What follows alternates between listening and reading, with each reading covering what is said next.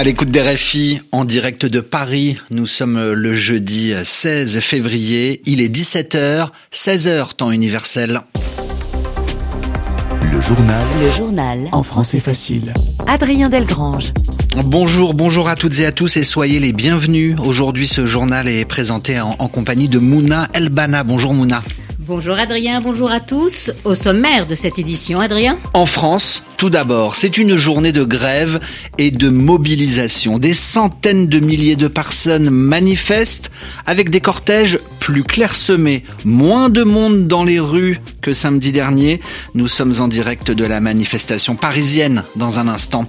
À la une aussi de nouvelles révélations. Révélations concernant cette enquête journalistique appelée Story Killers. Une enquête qui nous emmène au Burkina Faso. Et puis enfin, nous parlerons de cinéma avec l'ouverture ce soir en Allemagne du célèbre festival La Berlinale où l'Ukraine est à l'honneur de cette 73e édition. Voilà pour les titres, soyez les bienvenus. À chaque jour, ces révélations, un collectif d'une vingtaine de médias à travers le monde, baptisé Forbidden Stories, diffuse chaque jour le fruit d'une enquête. Enquête sur euh, des opérations d'influence de l'opinion publique, le tout en manipulant de l'information.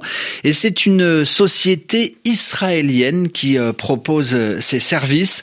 Sébastien Nemeth, Aujourd'hui, nous apprenons qu'une campagne contre le CICR, le Comité international de la Croix-Rouge, aurait été montée de toutes pièces au Burkina Faso. La campagne aurait débuté en août 2020 avec un article publié dans le magazine français Valeurs Actuelles. Le texte parle des négociations entre le CICR et des groupes terroristes pour que les humanitaires puissent aider des populations vivant sur le territoire contrôlé par les islamistes. Et l'article se demande si en fait le CICR n'est pas un soutien du terrorisme au Burkina Faso, un soutien involontaire. Sauf que ce genre de négociations existe depuis très longtemps.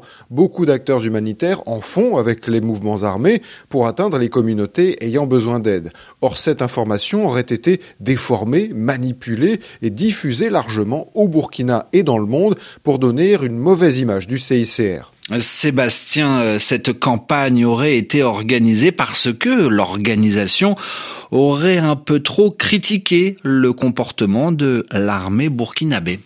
Oui, elle aurait dénoncé sa brutalité et ça aurait déplu à certains. Là, l'enquête pointe le pouvoir burkinabé de l'époque. L'entourage du président Roch-Marc Christian Caboret pourrait avoir joué un rôle en collaboration avec une société israélienne appelée Percepto. Les enquêteurs ont rencontré les responsables de l'entreprise. Ils auraient décrit cette opération burkinabé comme un cas d'école, c'est-à-dire un exemple parfait de ce que la société est capable de faire. Percepto aurait utilisé de faux comptes Twitter, Facebook, WhatsApp, pour diffuser de fausses informations. Elle aurait aussi créé de faux profils sur Internet pour diffuser sa campagne, des profils de gens qui n'existent pas, mais qui étaient en fait contrôlés par des employés de Percepto. Merci Sébastien. Sébastien Nemeth dans le journal en français facile. Nous connaissons désormais les noms des deux personnes qui vont diriger la commission chargée de travailler sur l'action de la France au Cameroun pendant la colonisation et après l'indépendance du pays. Et selon nos informations, Mouna, cette commission sera dirigée par l'historienne Karine Ramoudi pour le volet recherche et le chanteur Black Bassi pour un volet artistique. La création de cette commission avait été annoncée lors de la visite d'Emmanuel Macron à Yaoundé, c'était en juillet dernier. Le président français avait alors pris l'engagement que les archives française serait ouverte en totalité au groupe d'historiens. Le journal en français facile. En français facile. En France, cinquième journée de grève et de manifestation contre la réforme des retraites un peu partout dans le pays. Des rassemblements, par exemple à Montpellier, à Toulouse, au Havre, à Strasbourg, à Marseille. À chaque fois, les manifestants sont moins nombreux que la semaine dernière sauf peut-être à Albi, où les dirigeants des huit principaux syndicats se sont donné rendez-vous pour manifester dans cette ville du sud de la France, symbole, selon eux, de cette France des villes moyennes très mobilisées contre la réforme des retraites. Et pendant ce temps-là, à la capitale, Paris, le cortège parti de la place de la Bastille avance à l'heure actuelle vers la place de l'Italie. Abla Jounaïdi, vous êtes sur place pour RFI. En termes de fréquentation, Abla, nous sommes loin de la mobilisation de samedi dernier. Oui, nous sommes environ à 200 000 manifestants en moins que la mobilisation record de samedi dernier selon les chiffres du syndicat CGT. Ça s'est vu hein, dans le cortège, il était plus éparse, plus éclaté. Nombreux sont les Français qui sont en vacances aujourd'hui ou qui n'ont tout simplement pas les moyens de chômer pour être présents à cette manifestation. Mais tous les manifestants que j'ai interrogés disent leur détermination à voir le gouvernement reculer sur cette réforme qui concentre le mécontentement. Parmi les slogans visibles ici, Macron, ta réforme c'est non, ou encore la rue ne battra pas en retraite, une manière de dire que la pression sera maintenue sur le gouvernement, mais aussi sur les élus qui dépatent en ce moment de son contenu au Parlement. Même s'ils sont moins nombreux à battre le pavé, plusieurs manifestants estiment qu'il est essentiel de passer le message suivant.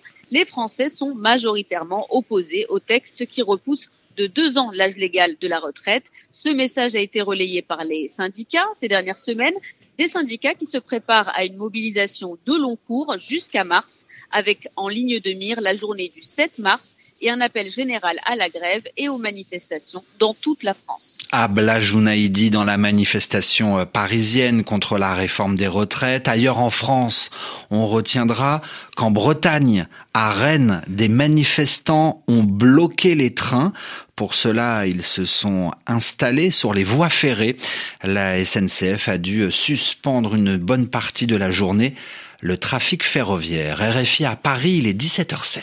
Venons-en, Adrien, aux conséquences des tremblements de terre en Turquie et en Syrie. Dix jours après les séismes, l'ONU lance un appel international pour récolter de l'argent, à savoir un milliard de dollars pour la Turquie. Un appel de 400 millions de dollars avait déjà été lancé pour la Syrie. Dix jours après euh, ces catastrophes, les recherches de survivants euh, touchent à leur fin et laissent maintenant la place aux pelleteuses qui commencent à déblayer, à enlever les gravats des milliers d'immeubles effondrés. Le reportage à Antioche de nos envoyés spéciaux, Jadel Coury, Pierre Olivier. Partout dans la ville, les mêmes bruits sourds c'est désormais au tour des bulldozers d'entrer en action. L'arrivée de ces engins signe aussi l'arrêt des recherches des survivants. J'ai perdu mon oncle, ma belle-mère et mon beau-père. Les sauveteurs ont utilisé toute la technologie possible. Alors, s'ils disent que maintenant il faut déblayer, c'est vrai. Ceux qui ont survécu ont survécu. Ceux qui sont morts sont déjà morts. Plusieurs proches de Suleiman Hayden sont encore sous les décombres. Pourtant, il approuve ces opérations de déblayage. Il y a une limite au-delà de laquelle l'être humain ne peut plus survivre sous les décombres, c'est comme ça. Maintenant, trouver des survivants relève du miracle. Les corps se décomposent et ça se sent ici, alors il faut bien commencer à nettoyer. Pour les maladies aussi, car si une épidémie se déclare, on ne pourra pas l'arrêter. Incrédules, ces habitants regardent leur vie d'avant engloutie par les tractopelles mais Mustapha Kachik veut aussi penser à l'avenir. Les maisons dans lesquelles on est sûr qu'il n'y a personne commencent à être nettoyées. Et puis il va bien falloir reconstruire des logements pour les habitants.